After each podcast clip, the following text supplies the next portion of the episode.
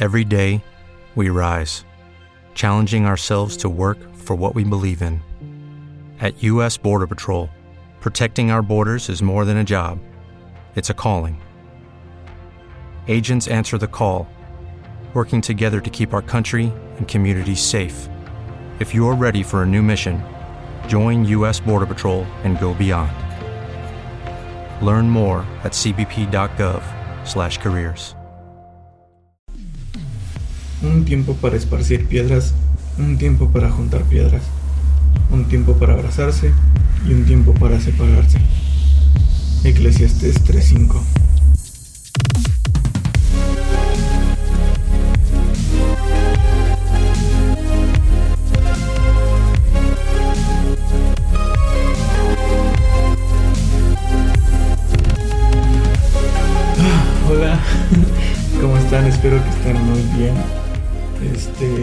Ya tenía mucho que nos acabó un episodio, eso lo sé.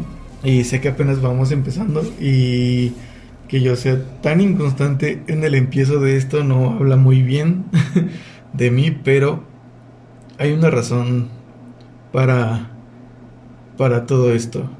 Y este este probablemente es el episodio donde expongo mi corazón de una manera tan abierta que siento que me rompí y me apagué. Sentía que llevaba una carga que no podía llevar. Y pasando a través de un corazón roto de noches de ansiedad, de no poder dormir o días en los que simplemente las palabras no salían, tomé la decisión de alejarme de todo el ocio de redes sociales por un tiempo porque pues si les soy sincero en eso invertía la mayoría de mi tiempo. Quería alejarme de la aprobación de, de los demás y quería dejar de buscar una razón para ser notado. Y realmente siento que lo obtuve porque ahora sentía que nadie me notaba. y sentirme invisible era el sentimiento de todo el día, todos los días. Y este tiempo de cuarentena es el tiempo perfecto para poder sacar lo mejor de tu corazón o, lo peor. Pero en mi caso creo que fue lo peor. Y escuchar a personas que me dijeran, te estás victimizando. O no creo que sea para tanto. Y una vez alguien me dijo, no siento como tú. Y ese es el punto. Que nadie nunca va a sentir como tú lo haces. Así que está bien sentirse incompleto Está bien sentirse que no eres la mitad de lo que realmente vales.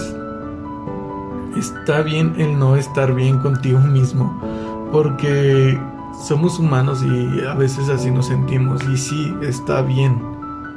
Pero lo que no está bien es quedarse ahí, quedarse con un sentimiento, con ese sentimiento y no hacer nada al respecto. Y pasaban los días y me daba cuenta que mi corazón necesitaba un refugio y mi alma necesitaba un amigo pero sentía que había algo en mí que no me dejaba poder buscar lo que yo necesitaba para poder estar bien y me sentía culpable sin haber hecho algo de lo que de lo que tendría que sentirme culpable. Y la mayoría de las veces que nos sentimos culpables es cuando no hemos hecho nada aún. Y entendí que cuando mayor era el propósito en alguien, mayor era la culpa en esa persona. Y también entendí que para ser libre de culpa tienes que pedir perdón. Así que eso hice y pedí perdón a personas que creía que había ofendido. Este o dañado alguna vez y ya tenía tiempo, no, no importaba, yo les pedí perdón, pero sobre todo le pedí perdón a Dios. Y alguien me dijo esto una vez y creo que ahora va dirigido para todos los que nos hemos sentido así en algún momento. Y decía así. Serás perseguido y criticado. Enfermarás y morirás las personas que amas. Te traicionarán y procurarán robarte tus bendiciones. Pero tu firmeza será tan clara que nada podrá detenerte porque le creerás en todo a Dios como un niño, y arderá tanto tu llama que estarás dispuesto a consumirte entero por su amor. y serás un tipo contracorriente, pero ni lluvia, ni tormenta, ni desiertos harán temblar tu voluntad cuando de servir al rey se trate. Y tu epitafio dirá, aquí yacen un billón de abrazos. Sinceramente cuando leí este mensaje que me mandaron con, ese texto, perdón, oh, no sé, fue como que justo lo que necesitaba en ese momento. Y llegaron personas a mi vida y otras se fueron. Y algunas de las que llegaron también se fueron. Pero si alguien llega a tu vida y se va es por algo.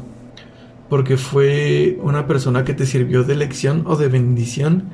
Y en lo personal creo que obtuve más lecciones que bendiciones. Pero si la pensamos bien, las lecciones se convierten en bendiciones y nadie puede controlar la temporada en la que está pasando. A veces volteamos al cielo y decimos, ¿qué hago Dios? ¿Cómo puedo salir de esto? O dame los cinco pasos para poder salir de esta situación y la verdad es que Dios rara vez responde eso.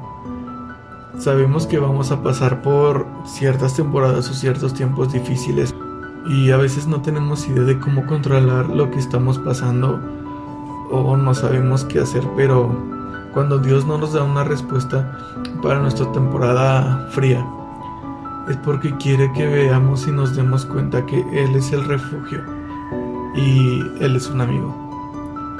Estaba cansado de correr y de esperar y al darme cuenta que había encontrado el refugio de, de mi corazón y el amigo de mi alma, corrí. Corrí hacia Él y tropecé, pero al llegar sentí que caí en la gracia y el ver que mi, que mi condición no le importaba porque él ya tenía un plan desde el principio y pues no podía eh, entenderlo y mucho menos tratar de comprenderlo, pero sabía que lo necesitaba. Y me sentí como si si hubiera sido restituido como si... Ah, como si me hubiera llamado a la mesa a cenar con él. Y me gusta pensar que el estar sentados a la mesa no habla solo de la dicha de cenar con un rey, sino habla más bien de un, de un trasfondo de que el estar sentados a la mesa, donde hay manteles largos, es donde donde, pasa algo. Lo largo del mantel o lo ancho de la mesa te cubre los pies. Cubre de tu pecho para abajo y solamente queda resaltar de, de la parte de tu pecho hacia arriba. Lo que me hace pensar varias cosas. Uno, que el estar sentado a la mesa te da una posición. O sea, pasas de ser un extraño a ser conocido. Que tus pies estén cubiertos por el mantel y por la, por la mesa puede tomarse como la condición en la que te encontrabas, o sea, lo más bajo. La mesa del rey cubre tu condición y lo que eras.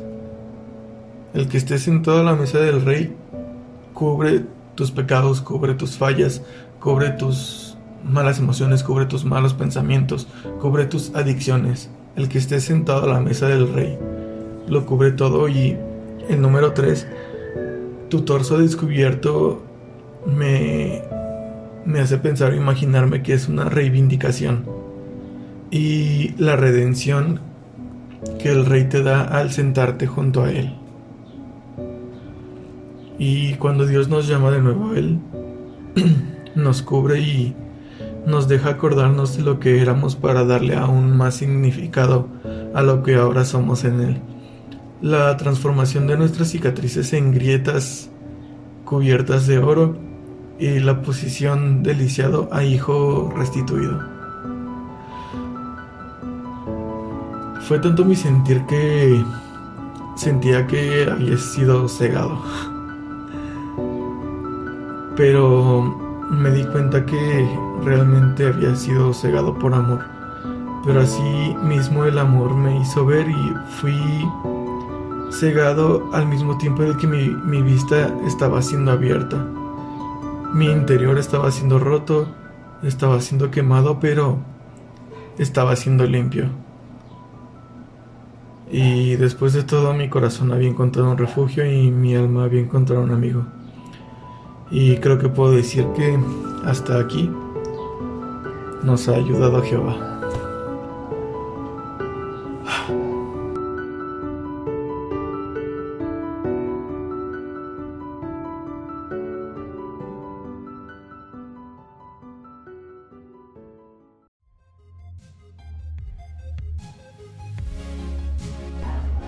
Y pasando a cosas no tan depresivas, este, me gustaría contarles algo. Bueno, em, ya estamos en Spotify. Los que estamos, que, los que estén escuchando esto en Spotify ya se dieron cuenta que ya está en Spotify, pero los que no, ya estamos en Spotify y eso me, me llena mucho de alegría. sinceramente no creí que fuera tan fácil, pero ya estamos en Spotify y eso me, me da mucha alegría. Y este, estamos planeando una serie. Digo estamos porque no quiero hablar solamente por mí, porque pues esto es por ustedes y para ustedes. Estamos planeando una serie donde vamos a tener algunos invitados.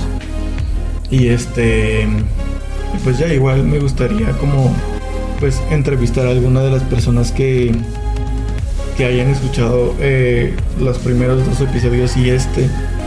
Este, y si tú tienes algo que aportar, si tú tienes algún testimonio, si tú tienes algo que crees que pueda ser bueno, este, pues contáctame. Está el Instagram del podcast. Puedes encontrarlo como Corazón Vulnerable. Este. Y por ahí puedes contactarme. Y pues nada, esas eran las dos cosas que quería contarles. Y pues ya. Muchas gracias por escucharme y pues ya. Nos vemos pronto.